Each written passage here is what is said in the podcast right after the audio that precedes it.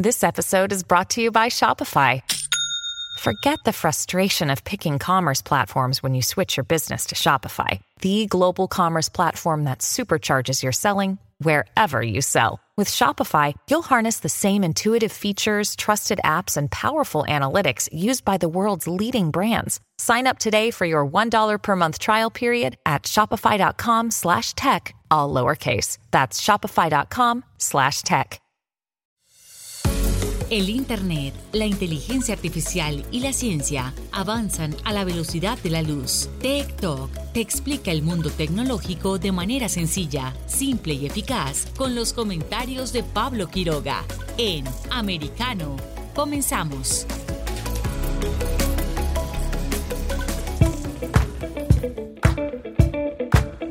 ¿Qué tal? ¿Cómo están todos? Bienvenidos. Que me encanta decir eso, porque una vez más nos encontramos y se pueden conectar a este programa, Talk. Somos americanos. Hoy tenemos un programa bastante interesante, un programa espectacular. Ya lo veníamos anunciando a través de nuestras redes sociales. Estamos junto a ustedes para todos Estados Unidos y el mundo completo. Así que comenzamos ya, ahora mismo, con las tendencias mundiales. Tech Trends. Y dentro de las tendencias eh, mundiales, eh, está bastante informativo, hay distintos conceptos. Obviamente no puedo mentirles y tengo que confesar lo mismo que en cada jornada. Nuevamente hay conceptos relacionados al K-pop, al pop de Sur Corea, de Corea del Sur, pero vamos a ir revisando porque también hay otros temas eh, bastante informativos. Recuerden que en esta sección estamos repasando lo que se está hablando ahora mismo en Internet, en todas las redes sociales, ya sea Twitter o también Facebook o YouTube, estamos recogiendo las tendencias, lo que los está moviendo a pronunciarse en Internet. Y estamos revisando ahora mismo el ranking y en el primer lugar, la tendencia mundial ahora mismo es el concepto y la palabra Bolsonaro 2022. Rápidamente nos fuimos a buscar allá qué es lo que estaba pasando con el presidente de Brasil, porque ojo, no es la primera vez eh, que el presidente de Brasil se está convirtiendo en tendencia mundial y estamos eh, buscando la información rápidamente y vemos cómo adherentes eh, del mandatario brasileño están pronunciándose respecto a distintas eh, situaciones. De hecho, ahí está mostrando un ranking donde dicen que es el está en el tercer lugar de los mandatarios más populares dentro de Internet porque tiene canales de comunicación muy activos. También están mostrando el viaje en motocicleta que hizo y por supuesto hay que recordar que no es tan solo que se puede comunicar a través de Twitter el mandatario, sino que también, por ejemplo, lo hace a través de un propio canal que tiene a través de Telegram. Así que... El ranking mundial en el primer lugar está destinado a Bolsonaro con todo lo que está haciendo y por supuesto de cómo se está pronunciando y cómo se convierte en uno de los mandatarios más populares a nivel mundial dentro de las redes sociales. Seguimos revisando dentro de este ranking y vemos por ejemplo, como ya lo anunciábamos en el segundo lugar, dice Hate Tex Tex. Eh, esta es una serie del K-pop y que tiene ya de hecho 100.000 menciones en los últimos minutos. Seguimos revisando también, eh, hay otros conceptos relacionados a ese mismo género musical, pero también me llama la atención que en el quinto lugar hay... Una, una, publicación, eh, también hay un concepto en relación a un político de Estados Unidos, me refiero al eh, senador Rand Paul, que también hizo una frase durante esta jornada en torno a la situación y la guerra entre Rusia y Ucrania. Seguimos averiguando más, por ejemplo, dentro ahora de Estados Unidos, no tan solo a nivel mundial, cuáles eh, son las tendencias, de qué es lo que está hablando la gente dentro de Estados Unidos. Y justamente también eh, no nos equivocamos y en el primer lugar sí nos vamos eh, de forma interna a Estados Unidos y vemos cómo el hashtag también del senador Rand Paul se mantiene en primer lugar. Me encanta mucho también el tercer lugar donde dice los sentimientos del día martes. ¿En qué están pensando? ¿Qué están sintiendo? Eso se mantiene como el tercer lugar, el concepto. Y en el noveno lugar, por ejemplo, también eh, está la Vice President eh, Harris, eh, Kamala Harris, por supuesto, que se está también convirtiendo en una tendencia dentro de Estados Unidos con los hashtags, por también el bajo, la baja popularidad que tiene en las encuestas, incluso más baja que la del mismo presidente Biden. Entonces, eso es lo que se está hablando ahora mismo en las redes sociales y vamos a estar atentos a todo lo que está pasando, qué está haciendo noticia, por supuesto, en esta jornada porque también dentro de las tendencias, y eso se registraba durante toda esta mañana, había un concepto y también un hashtag, porque también estaba dentro de Twitter, que eh, decía, Living Twitter, dejando Twitter. ¿Qué significará esto? ¿Qué es lo que está pasando con esa red social? Sin duda que lo vamos a abordar dentro de este mismo programa porque vamos a tener un invitado de lujo muy pronto donde vamos a analizar qué es lo que está pasando desde el punto de vista legal. Recordemos que una danza de millones en torno a esta transacción que ha hecho Elon Musk para hacerse de la totalidad, no tan solo del 9.2%, ni siquiera del 15%, sino que el 100% de la red social. Una de las redes sociales, incluso podría decirse que es la más popular hasta ahora dentro de Internet. Estamos viendo cómo hay gente que dice que va a dejar esta red social por esa compra que hizo Elon Musk. Vamos a ver si están así, cuáles serán los alcances también de esta adquisición. También hay otro término que dice Camping World. ¿Qué será eso? Estamos eh, investigando, estamos sacando distinta información en esta jornada porque está variado este ranking de tendencias. Son muchos temas que usted y yo estamos comentando en esta jornada. Y ahora nosotros eh, vamos a escuchar, por supuesto, ustedes nos escuchan, recuerden, a través de americanomedia.com. Si están dentro de Estados Unidos también, estamos en distintas plataformas. Y por supuesto, si ustedes quieren escuchar un programa pasado pueden hacerlo a través de sitios de descarga musical. Tenemos varios, estamos en varios, estamos presentes en todas partes. Y además, si ustedes quieren escucharnos en vivo y en directo, pueden hacerlo a través de nuestra aplicación. ¿Cómo escucharla? Veamos. TikTok está disponible para ti cuando quieras. Accede a toda nuestra programación a través de nuestra aplicación móvil americano. Descárgala desde Apple Store o Google Play y mantente informado con nosotros.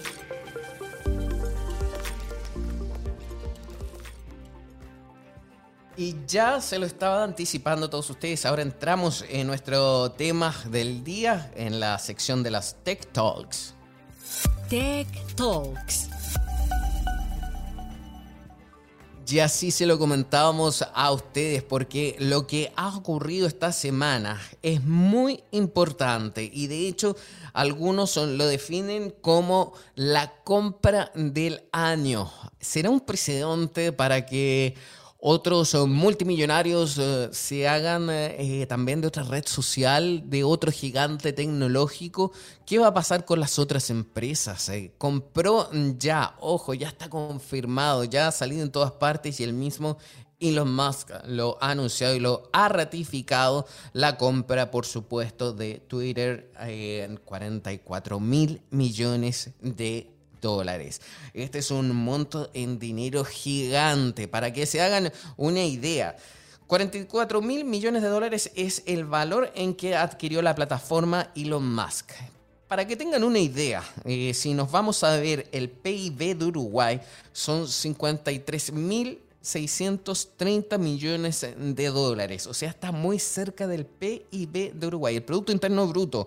E incluso superó al PIB de Paraguay, que son 35.300 millones de dólares. En el caso de Costa Rica está un poco más lejos, porque son 61.520 millones de dólares. Así que para que vean un poco las cifras y comparen y para que vean cuál es el alcance de la compra y hasta danza de millones de dólares que ha hecho Elon Musk. Y también ya ha habido reacciones, por supuesto, en esta misma jornada. De hecho, al abrirse los mercados eh, durante la mañana, ya se supo, y esto también eh, de seguro va a traer eh, repercusiones y comentarios, que, el ojo, que Tesla bajó, perdió un 10% en solo esta mañana, luego de esta compra de Twitter que hizo Elon Musk. ¿Por qué habrá bajado Tesla? ¿En qué le afectará? Eso también de seguro en las próximas jornadas vamos a estar analizándolo. Y también desde Europa también ha habido pronunciamiento importante que se ha hecho desde dos partes, desde la Unión Europea y también desde Reino Unido. Después entraremos en más detalles, eh, solamente si analizaremos y revisaremos eh, bien breve lo que está pasando y qué es lo que se dijo. Por ejemplo, desde Reino Unido exigieron que Elon Musk mantenga Twitter de forma responsable y censurando el contenido. Esto se contrapone un poco a lo que venía pregonando o diciendo que quería convertir Elon Musk a Twitter en una red social donde predominara la libertad de expresión. Entonces, ¿a qué tipo de contenido querrá censurar en Reino Unido? ¿Qué, ¿Qué formas o qué leyes tendrá que cumplir Twitter en esa nación? Vamos a abordar y conversarlo también prontamente, lo mismo que desde la Unión Europea lanzaron una advertencia, incluso también fueron un poco más allá y más directos, más específicos, y donde eh, llamaron y dijeron, ya sea sobre el acoso en línea, la venta de productos falsificados, pornografía infantil o llamamientos a actos de terrorismo Twitter tendrá que adaptarse a nuestras regulaciones europeas que no existen en los Estados Unidos. Eso lo dijo el comisario del bloque, Thierry Britton, eh, durante la mañana a distintas agencias de noticias. Así que la mañana ha sido muy informativa, vamos a estar atentos y en el próximo bloque, porque ahora vamos a ir a una pausa, vamos a hablar con la abogada y doctora María Herrera Mellado. Tenemos el privilegio de contar con ellas para analizar todas las implicancias de este nuevo rumbo de este gran cambio de la red social. Vamos a una pausa y ya volvemos con más TikTok. En breve regresamos con más tecnología, internet, inteligencia artificial y lo último en ciencia en la voz de Pablo Quiroga en Talk por Americano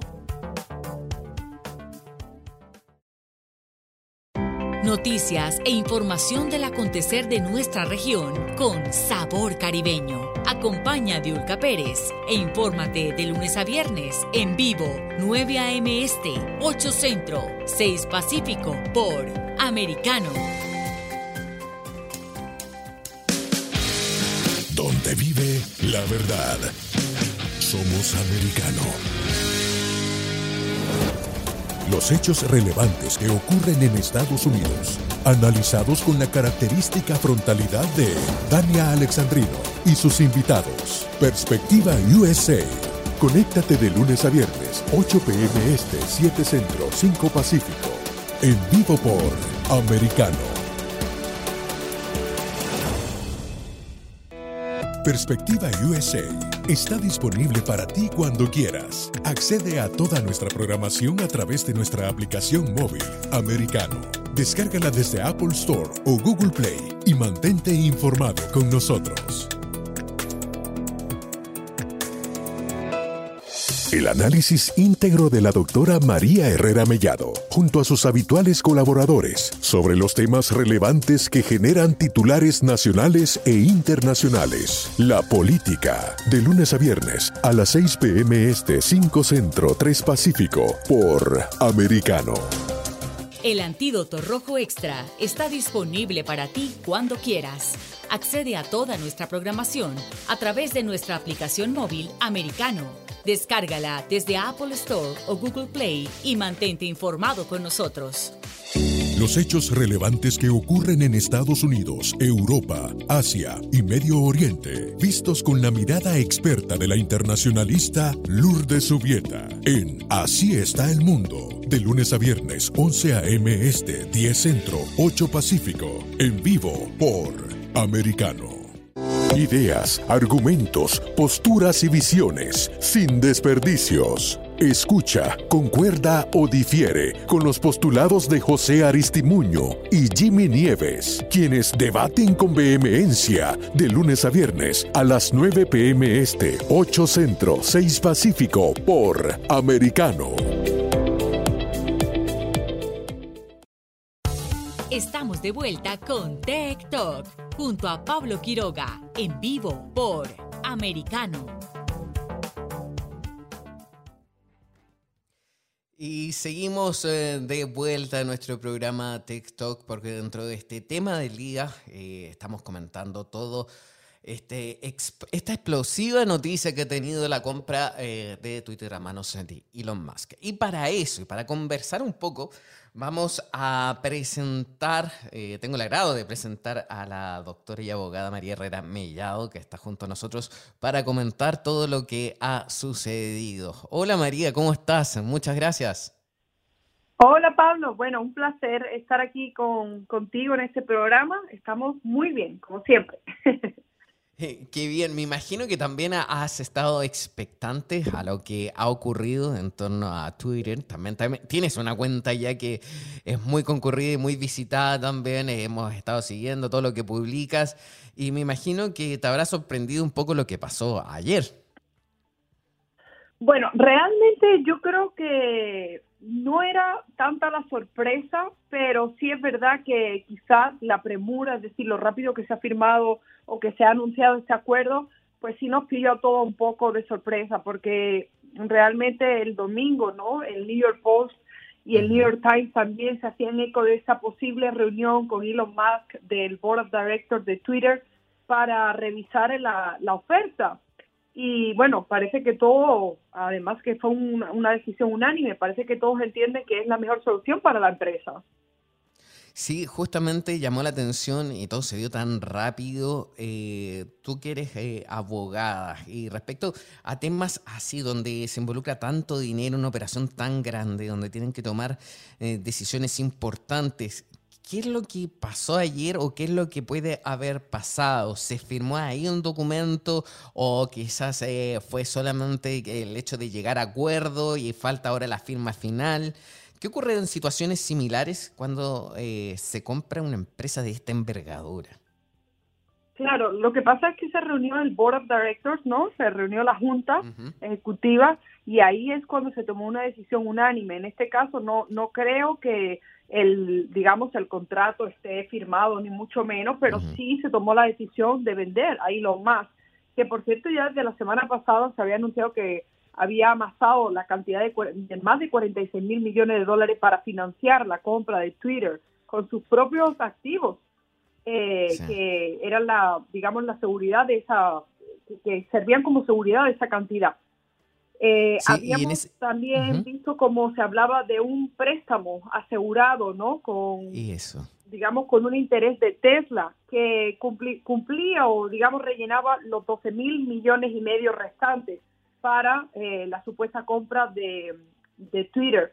Entonces, lo que está claro es que parece que la semana pasada, cuando ya la junta directiva de Twitter vio que iba en serio, que Elon Musk ponía eh, esos 46 mil millones de dólares a disposición de la empresa. Además, se habló tanto también, Pablo, de la capacidad de reunir a más personas si ese dinero no era suficiente para comprar Twitter. Eh, la Junta Ejecutiva, o sea, ellos determinaron que eh, procedía una reunión extraordinaria y estoy segura que lo que se llevó a cabo es una votación, eh, se aprobó y ahora y hasta el final de año, porque esto va a llevar tiempo, hasta el final de año para cerrar todos los detalles. Recuerda que hay muchos que al ser una empresa pública también tiene que pasar por el escrutinio, ¿no? De otras agencias mm. reguladoras, hay que demostrar todo, eh, el, el, origen de los fondos. No es tan fácil, pero sí definitivamente Twitter lo ha acertado. Eso tú ahora has acertado y has mencionado la palabra clave, que no es tan fácil el proceso y de hecho yo creo que somos muchos los que tenemos eh, más eh, preguntas que respuestas y, tú nos estás ayudando ahora mismo a aclarar un poco la situación. Entonces lo que vimos ayer no es que, por ejemplo, ahora mismo Elon Musk pueda entrar al edificio de Twitter y decir, ok, ahora mando yo, soy el que controla todo, sino que esto es un proceso gradual, ¿no? Claro, correcto. La adquisición de una empresa pública en los Estados Unidos requiere de una operación estructurada en dos formas. Normalmente a través de un merger, lo que se llama aquí un statutory merger, una eh, fusión legal, ¿ok? Que la, que la rige un Estado de los Estados Unidos o a través de lo que es una oferta, un tender offer, por un intercambio.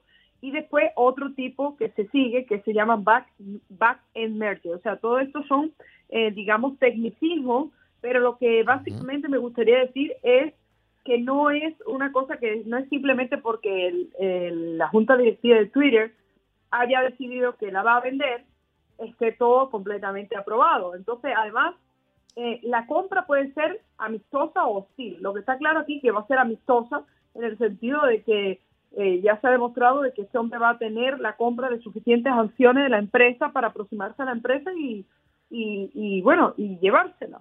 Eh, va a mirar la, el SEC, la organización que regula la compra y venta de, empresas públicas, va a tener que mirar a los libros de la, los libros de la empresa, ver la fecha, eh, los últimos public filing, qué se ha determinado, los acuerdos de la junta directiva. Y de acuerdo a toda esta información y viendo exactamente los accionistas también y todo cómo funciona Twitter, ahí podrán darle la oportunidad de extenderle, hacerle una forma o una oferta formal que cumpla con toda la normativa reguladora de los Estados Unidos. ¿Y qué sería lo que está todo diciendo? Estoy anotando incluso porque este, estamos aprendiendo también acá de todo lo que, cómo es este proceso. ¿Y qué sería una compra no amistosa? ¿Cómo se hace una compra no amistosa? Porque me llamó la atención esos términos que aplicaste en este proceso. Claro, porque eh, cuando tú no, no tienes el apoyo, por ejemplo, de, la junta directiva, ¿verdad? O, por ejemplo, hay una hay un grupo de shareholders, de accionistas que se, que se oponen. Entonces ahí básicamente te toca, eh, digamos, disputarlo. Lo, dependiendo de los acuerdos que tú tengas como empresa, puede ser que la disputa se lleve dentro de un órgano eh, regulador de la propia empresa, ¿ok? Pero si no, puedes incluso terminar en los tribunales. Eso es lo que se llama hostile takeover y es una, un intento por comprar un interés, eh, un, interés sin el consentimiento o la cooperación de la junta ejecutiva de la empresa que tú quieres comprar. Pero en este caso no, no le aplica a Pablo porque ya el Board of Directors de Twitter lo aprobó unánimemente. Entonces, definitivamente esto va a ser un acuerdo amistoso con el consentimiento de los actuales directores de Twitter. Pero en el proceso, eh, hipotéticamente, o yo creo que no va a pasar, pero por si acaso, ¿podría también eh, haber un rechazo de toda esta compra? Eh, que haya algo pasado, que al final la, junta de accionistas haya dicho, ¿sabes qué? Al final los términos no nos parece, o al final la, la, acción ha subido más de valor, así que ahora es otro el valor. ¿Podría pasar algo así? ¿O ya queda establecido que si la compra se da, sea como sea? Yo no creo que, eso, o sea, que sea una de las causantes para no venderle la, la empresa a Elon Musk. Yo creo que la oferta que presentó Elon Musk, la semana pasada, asegurada por los 54 mil millones de dólares, ¿ok? Eh, es un inicio, un inicio de acuerdo, lo que se conoce aquí como un memorándum, ¿no? Of understanding, seguramente, oye, mira, esto es lo que vamos a hacer, un acuerdo de entendimiento. Se presentó, se anotó, se sometió a voto y se aprobó e incluso recordar que las acciones de Tesla nunca antes habían estado tan altas. Eh, normalmente, la, perdón, de Twitter, las acciones de Twitter, rozaban en los 40 dólares. Cuando él compró, eh, cuando él se convirtió en el accionista mayoritario, subió hasta los 50 y, 50 un poquito menos de 54. Y ayer en ese acuerdo rozó el máximo, ¿ok? Está en máximo. Entonces, no, o sea, ya no, yo no creo que Elon Musk haya dejado esos detalles así al aire libre, sino que lo habrá cerrado completamente, ¿no? Pero, pero es importante que lo tengan en cuenta, ¿no? Todo lo que lo que viene ahora. le, invito a la audiencia que mire lo que se llama aquí la regulación de Takeovers and Security Holders Communication de la Agencia Federal de Acciones, Security and Exchange Commission. Ahí explica todo perfectamente eh, cómo se va eh, avanzando en cuanto a los filings que va a tener que hacer Elon Musk con, con el SEC, con esta agencia federal, para culminarlo si, si todo va bien al final del año. Mira, para ir terminando en esta primera parte, donde estamos conversando sobre todas estas implicancias que ha tenido la, transacción, eh, ¿qué pasa con la regulación dentro eh, de Estados Unidos? Eh, también yo me imagino que pondrán un poco de alerta en el hecho de que también Elon Musk es dueño de otras empresas en distintas áreas, porque esto quizás podría también interpretarse como una jugada de monopolio o no. Mm, podría ser, evidentemente sabemos, ¿no? Eh, sabemos que sobre todo los demócratas, el Partido Socialista aquí estadounidense va a ser eh, ese argumento, ¿ok? No es la primera vez, no es la primera vez que eh, se habla de que Elon Musk estaba jugando al monopolio con esto, con esta supuesta compra de Twitter, incluso em, ya las personas estaban en Washington también haciendo un poquito de investigación, ¿no?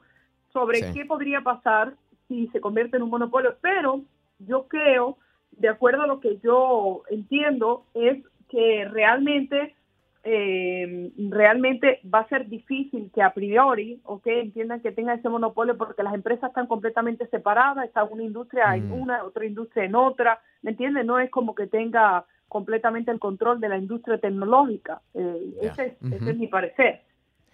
Perfecto. Vamos entonces a estar atentos. Por favor, eh, permanece en línea que vamos a ir a una pausa. Que me están obligando a ir a pausa y luego vamos a volver porque está muy interesante y te tengo otra pregunta más bastante eh, llamativa y que seguro oh, va a sacar noticias. Gracias. Vamos con más pausa y luego volvemos con TikTok. En breve regresamos con más tecnología, internet, inteligencia artificial y lo último en ciencia en la voz de Pablo Quiroga en Tech Talk por Americano. Una mirada global de la influencia de Medio Oriente en el mundo occidental junto a Hannah Beris cada sábado en Israel hoy, 2 p.m. Este, 1 Centro, 12 Pacífico por Americano. Los avances científicos y tecnológicos relevantes, Internet, redes sociales y el mundo de los videojuegos en Tech Talk con Pablo Quiroga. Conéctate de lunes a viernes, 2 p.m. Este, 1 Centro, 11 Pacífico, en vivo por Americano.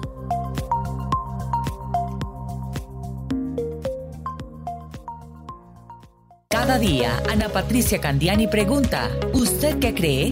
El programa en el que se consulta acerca de la realidad que vivimos, de lunes a viernes, 11 pm este, 10 centro, 8 pacífico por Americano. Isabel Cuervo y su equipo indagan y rastrean los hechos para ofrecer una mirada profunda a las noticias, sus causas y consecuencias. Periodismo de investigación. Cada sábado, 7 pm este, 6 centro, 4 pacífico por Americano. Los hechos relevantes que ocurren en Estados Unidos, analizados con la característica frontalidad de Dania Alexandrino y sus invitados. Perspectiva USA. Conéctate de lunes a viernes, 8 p.m. Este, 7 Centro, 5 Pacífico. En vivo por Americano. Ahora, con Alberto Padilla, está disponible para ti cuando quieras. Accede a toda nuestra programación a través de nuestra aplicación móvil americano.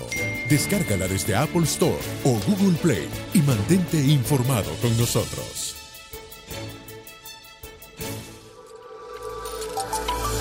Vive en la verdad. Somos americano. El análisis de la actualidad política de los países del sur de Latinoamérica y sus consecuencias en el continente, junto a Marcelo López Macía, de lunes a viernes, 10 a.m. Este, 9 Centro, 7 Pacífico, por Americano. Donde están los hechos, somos Americano.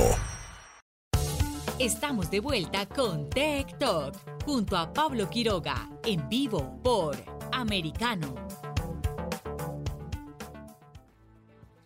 Estamos de vuelta con más eh, Talk en nuestra sección Tech Talks y hablando con la abogada y doctora María Herrera Mellado eh, sobre las implicancias que ha tenido esta transacción por eh, Twitter, a manos también que ahora se hizo de la compañía completa, Elon Musk, por la módica suma de 44 mil millones de dólares. A mí me gustaría seguir preguntando y conversando junto a, a María, que está en línea junto a nosotros ahora, eh, sobre ¿Cuál es su opinión eh, respecto a cómo, por ejemplo, hemos visto últimamente que hay muchos medios de comunicación que son cercanos a la administración actual de Estados Unidos, al gobierno de Joe Biden, que son la mayoría medios eh, progresistas, cómo se han mostrado contrarios a esta idea de que Elon Musk compre Twitter? ¿Cuál es la opinión que, que, podía, que puede darnos eh, María en torno a esto? Bueno, tú sabes que hay la mayoría de los medios ahora mismo, la hegemonía la tiene la izquierda, lo tienen los medios cercanos, como tú bien dices, a la Casa Blanca de Joe Biden. Eh, todos dicen estar muy preocupados por lo que va a pasar a partir de ahora en Twitter, que se va a propagar el odio, la desinformación, Evidentemente todos sabemos que eso es falso, que normalmente, bueno, no que normalmente, que lo que se busca es defender la libertad de expresión, un derecho constitucional, un derecho sagrado aquí en los Estados Unidos hace muy poco que las tecnológicas decidieron ir a atacar y a eliminar la libertad de expresión, la libertad de prensa, la libertad de, de, opinión. Realmente preocupante lo que estamos viviendo.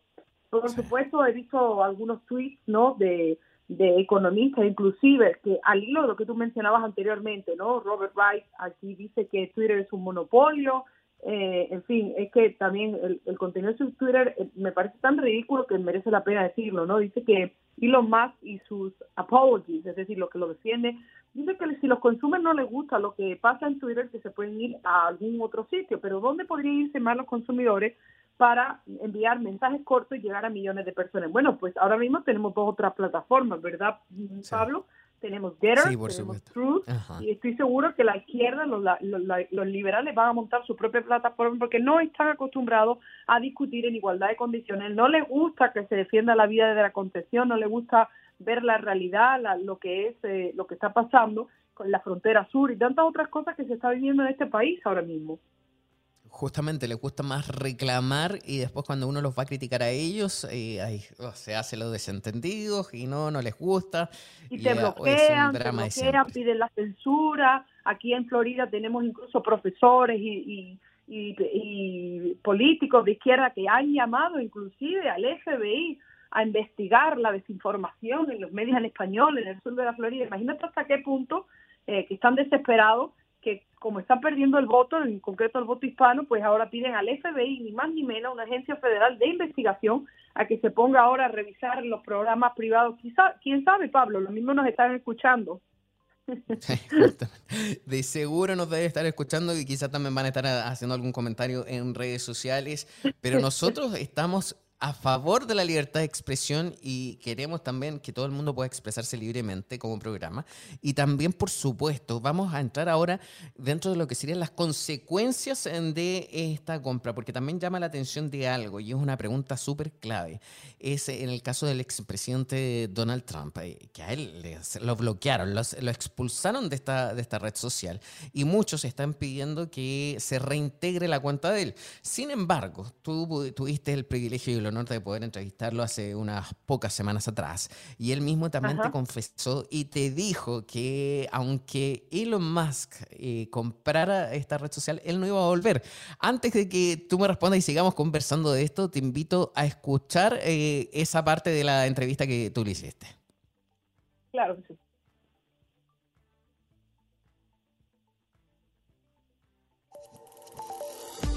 acercándote a la verdad. Somos americano. Recently, the CEO of Tesla, Elon Musk, took 9.2% of Twitter stock, making it its largest shareholder. If he were to reinstate your Twitter account, Mr. President, would you resume tweeting? And what would be your first tweet? Well, I'm doing a big account now. We're doing a big platform right now, so I probably wouldn't have any interest. You know, Twitter's become very boring. Uh, they've gotten rid of a lot of their good voices on Twitter, a lot of their conservative voices, and it used to be a war on Twitter, but it was a very interesting war. You know, it'd be a war mental. Mentally, we had some pretty good fights, and uh, we would go after the uh, progressives. I call them the unprogressives because they're actually unprogressive. but we'd be fighting back and forth, and it was great stuff. Now it's boring, and friends of mine tell me that Twitter is not the same place. It's a very boring place right now. Somos americanos.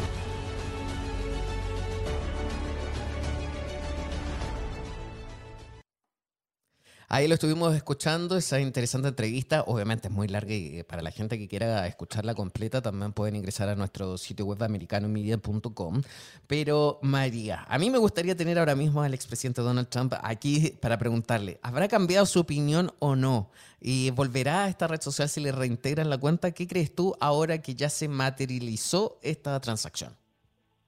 Bueno, lo ha dicho, ¿no? Lo le han preguntado, le han preguntado hace exactamente un día y él ha insistido que no tiene ningún plan de volver a utilizar Twitter, inclusive si Elon Musk le reabre su cuenta. Entonces él se mantiene firme, además que él ha apostado por esa nueva red social, esa nueva eh, cuenta que, se llama Truth, en la que además también estamos presentes y hay que entender que es, es increíble, o sea, ¿Cómo puede ser que le quitaron la cuenta a, Donald Trump y la siguen teniendo Nicolás Maduro, eh, Díaz Canel, el, dictador de Corea del Norte? En fin, es una locura. Es, lo que ha hecho esta empresa ha sido realmente eh, triste, pero parece ser que la balanza va a empezar a caer del otro lado y ya se está, se está tomando, eh, bueno, se está tomando definitivamente en cuenta todo lo que está pasando aquí en, Estados Unidos y eso es buen ejemplo también para, para Europa.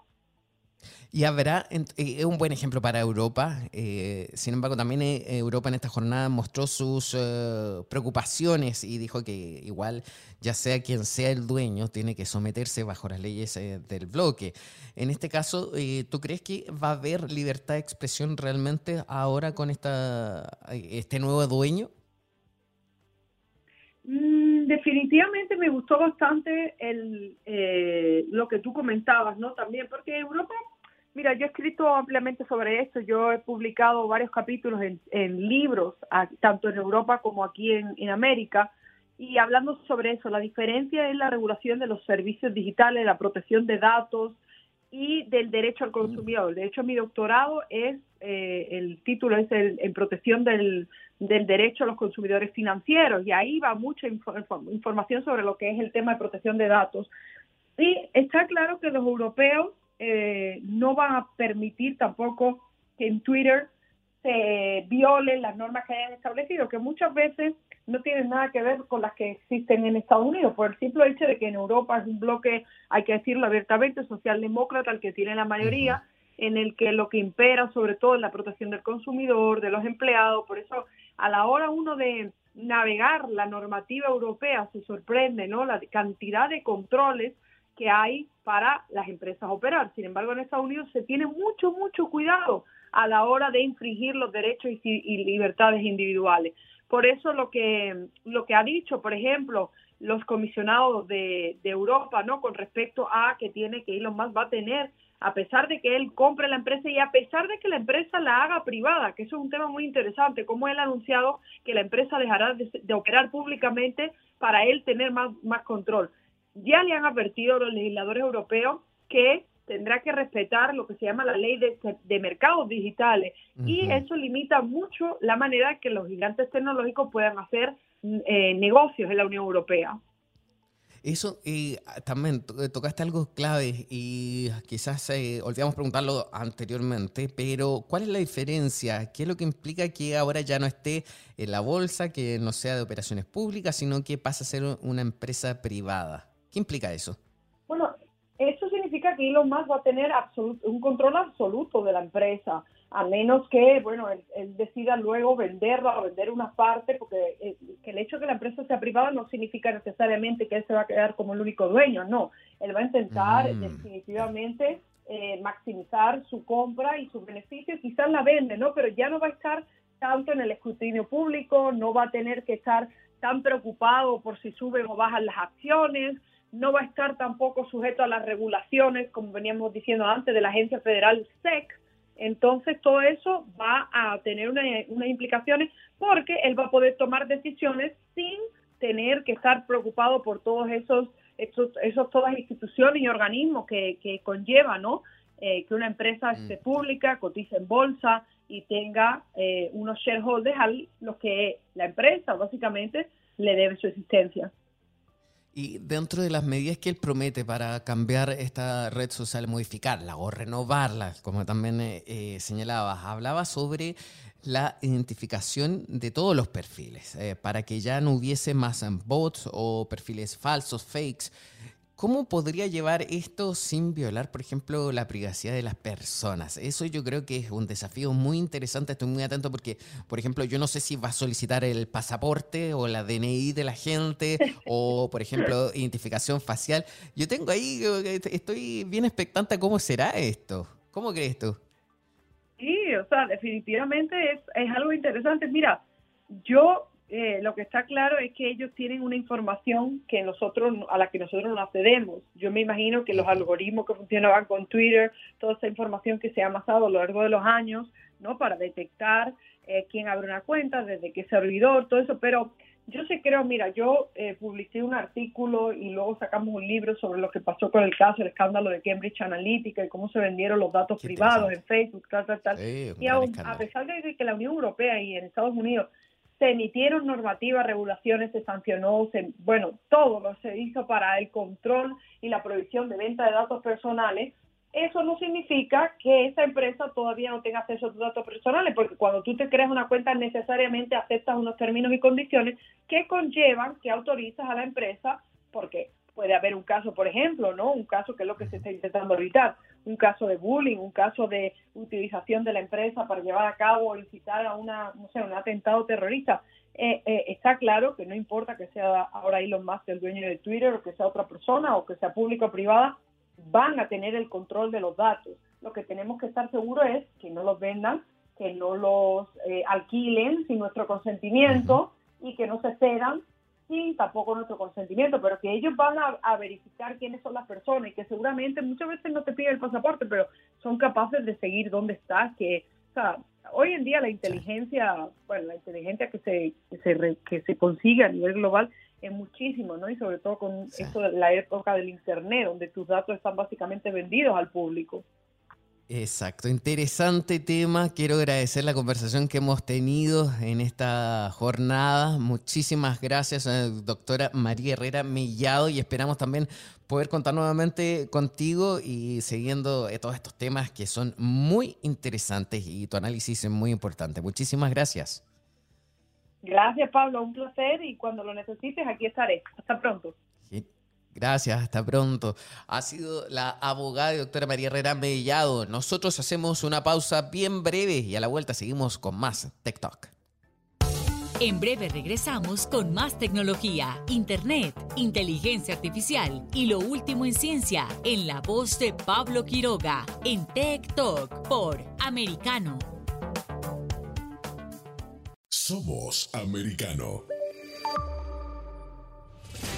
La hora de la verdad está disponible para ti cuando quieras. Accede a toda nuestra programación a través de nuestra aplicación móvil americano. Descárgala desde Apple Store o Google Play y mantente informado con nosotros. Diego López y Dianelis Guerra comentan y analizan el acontecer deportivo, torneos, campeonatos y la actuación de tus atletas favoritos en Deportes Americano.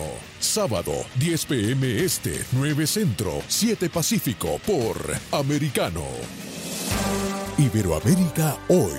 Un análisis de los acontecimientos políticos y sociales y su impacto en nuestra región Entrevistas con los protagonistas de los temas relevantes, puntos de vista distintos, para que saques tus propias conclusiones. Conducido por Mario Pacheco y Mamela Fiallo. De lunes a viernes en vivo, 12 pm este, 11 centro, 9 pacífico por Americano.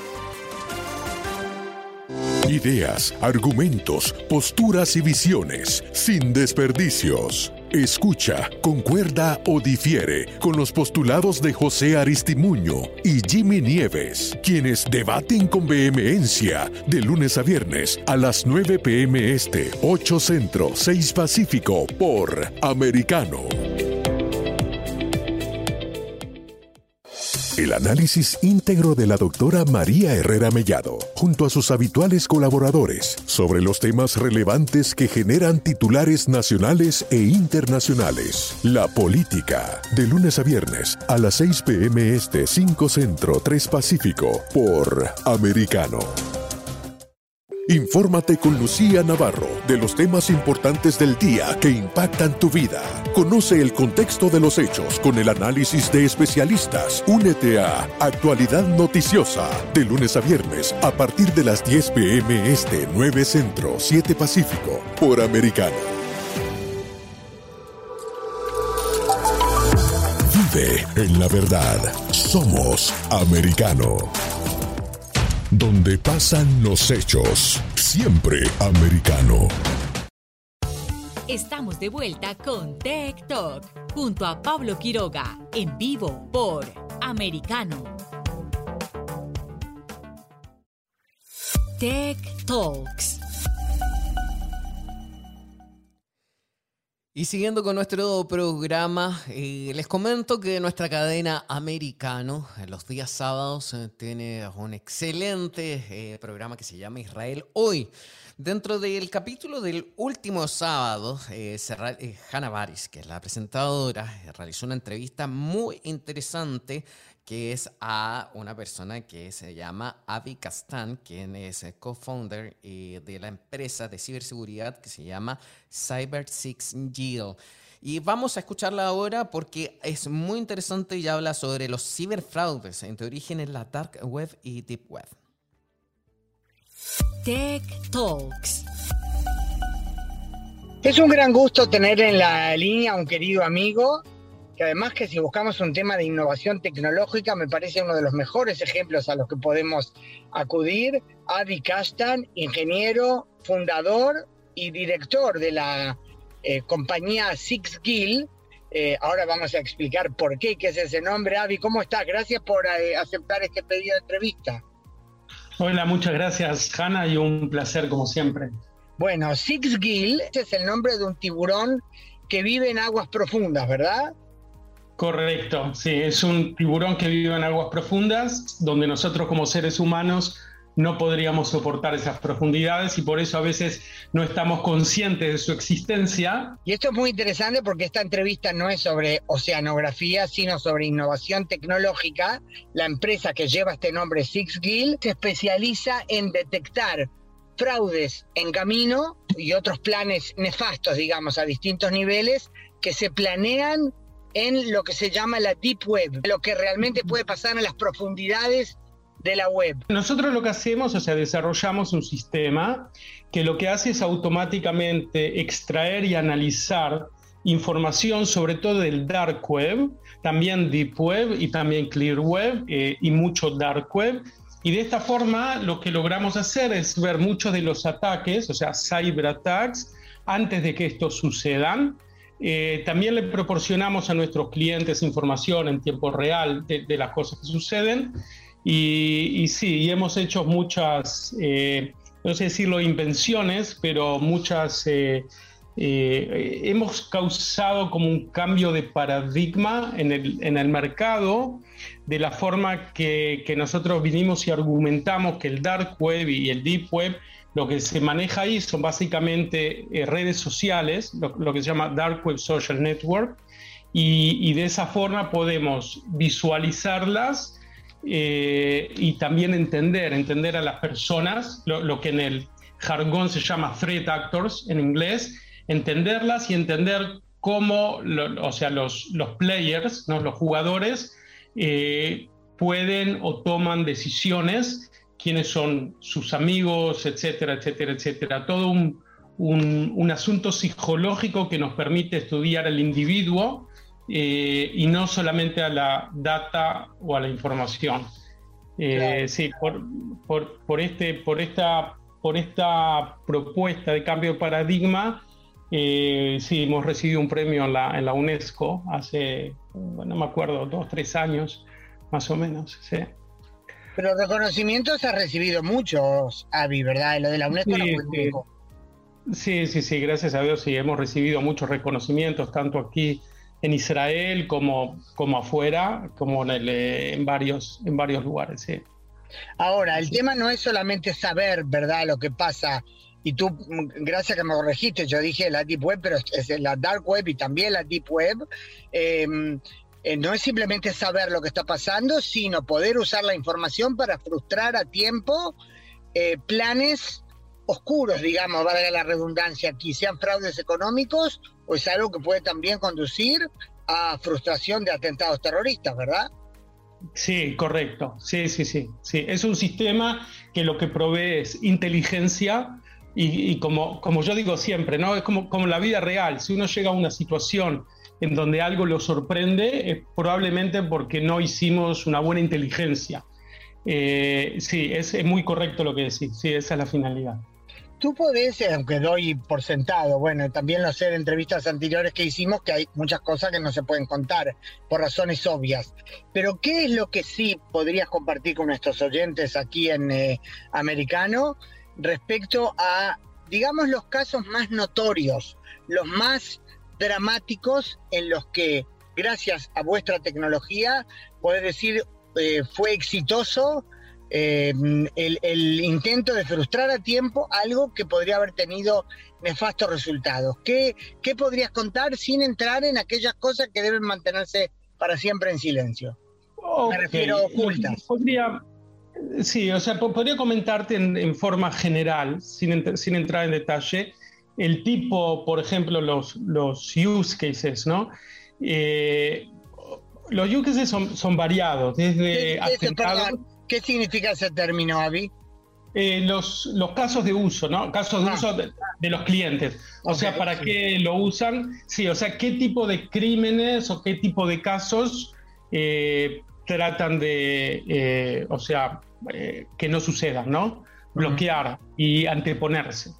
Entonces, sí, primero, como bien lo dijiste, sí, atentados, o sea, tenemos clientes que son eh, agencias de inteligencia en determinados en diferentes países y también todas las eh, todas las ramas similares no si es eh, tenemos gobiernos policías internacionales etcétera etcétera todas las familias de agencias de inteligencia y la agencia de inteligencia en sí que lo que les interesa muchas veces es uno sí atentados o sea hoy, en día el, asunto terrorista lamentablemente es, un tema que da para preocupar.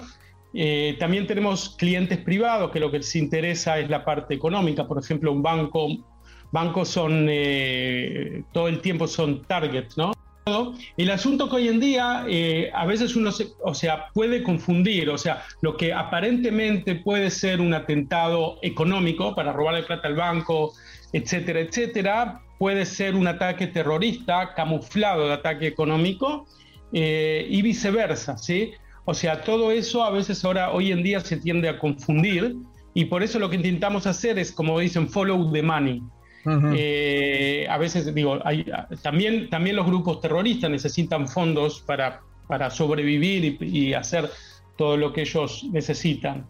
Entonces, digo, a veces las cosas están relacionadas, pero sí, otros casos, te, puedo comentar, por ejemplo, porque salió en la prensa, de un, eh, de un banco americano donde básicamente lo que hacían le, robaban plata eh, a través de Caspomat, a través de transferencias sofisticadas, etcétera, etcétera. Y fue un caso interesante porque al principio cuando algo así sucede, eh, digo, la persona o las personas que hacían esto, nosotros tratábamos, o sea, de, de entender cómo lo estaba haciendo y qué lo estaba haciendo y daba, daba a veces da, la sensación como que, eh, como que ellos tienen un pie adelante, ¿no? Que saben más, más que nosotros. un paso adelante, sí. Claro, están un paso adelante porque son los que lo están haciendo. Y durante un tiempo nos tuvieron a todos así, que más o menos no sabía, o sea, no sabía, nos costó un poco de tiempo hasta que logramos entender eh, quién lo estaba haciendo, cómo lo estaba haciendo, por qué lo estaba haciendo. Y el por qué a veces no es claro. Uno puede pensar que la, parte económica y el robar plata obviamente es eh, lo que los motiva. Y no siempre es así. Es decir, eso puede ser muchas veces simplemente parte de la historia, parte del cuento, pero no todo el cuento. Eh, o sea, alguien que quiere mostrar qué, qué es, qué, qué, capacidad tiene para engañar, digamos, eh, eh, a grandes empresas, ese también es un elemento, o sea, algo de psicología entra acá. Claro, dado, dado que por lo general son grupos y no es una persona sola, entonces necesita, por ejemplo, ganar reputación eh, y necesita, como, como, como, la vida, ¿no? O sea, crear su reputación para después ser contratado en mejores trabajos, mostrar que tiene más valor, etcétera, etcétera. Entonces, a veces va y hace un robo chico para que, para que vean qué bien que están sus cualidades y así lo inventen a proyectos más interesantes. Esa es una de las cosas. Otra de las cosas quiere, por ejemplo, e-, establecer su, su jerarquía eh, y, cuanto más plata gane, más plata después de repartir sueldos, etcétera. Hay un montón de, un montón de psicología aplicada, ¿sí? Y dado que la dark web es anónimo y encriptado, ahí se ve sobresalta y, y, es muy interesante, no necesariamente desde el punto de vista tecnológico, pero yo me atrevería a decir también desde el punto de vista psicológico. Claro, claro. Eh, lo, lo, que quería eh, o sea, para, para terminar el, el, cuento que, que, te había empezado. Del, banco, sí. Claro, en un momento nosotros vinimos y dijimos, eh, como no sabíamos quién es en el dark web, todo es anónimo, como sabemos, eh, empezamos a decir, bueno, si alguien puede hacer tremendo, tremendo fraude o tremendo, tremenda operación, empezamos a monitorear quiénes son las personas que de antemano sabemos tienen la capacidad y la, y la voluntad de hacerlo. ¿Por qué? Porque sabemos que lo hicieron en oportunidades anteriores. Entonces empezamos, eh, vinimos y dijimos, ok, es muy poco probable que esto esté pasando y, el, la persona A, B, C no tenga ni idea de lo que está pasando. Entonces empezamos a monitorear a las personas A, B, C. Que ya lo conocían por otros casos. Exacto, exacto. Y, ahí, y, cuando empezamos a monitorear, ahí de repente eh, con ayuda de otras organizaciones, eh, parte gubernamentales y parte privadas, ahí logramos entender eh, y, ¿cómo se dice? desmantelar toda la, toda la operación, ¿no? claro. O sea que ustedes lograron resolver ese problema para ese banco. Sí, correcto, correcto. Avi, tú podrías decirme, aunque lamentablemente entiendo que datos o detalles no puedes dar, em, que gracias a vuestra tecnología también han logrado frustrar atentados terroristas? Yo te diría que no nos, no nos pagan a nosotros por los lindos ojos que yo tengo. La mayoría de las situaciones nunca llegan a contarse, tanto públicas como privadas. Adi Kastan, eh, fundador y director de la empresa Six Guild, te agradezco muchísimo que sigas cosechando éxitos.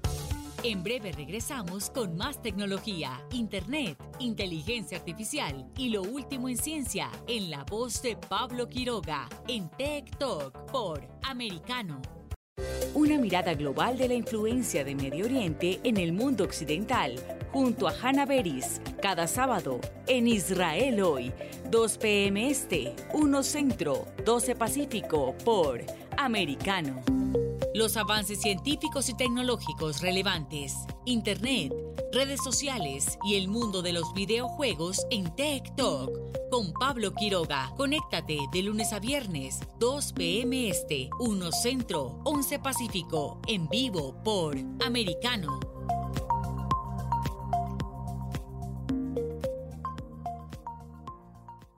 This podcast is a part of the C Suite Radio Network. For more top business podcasts, visit c-suiteradio.com.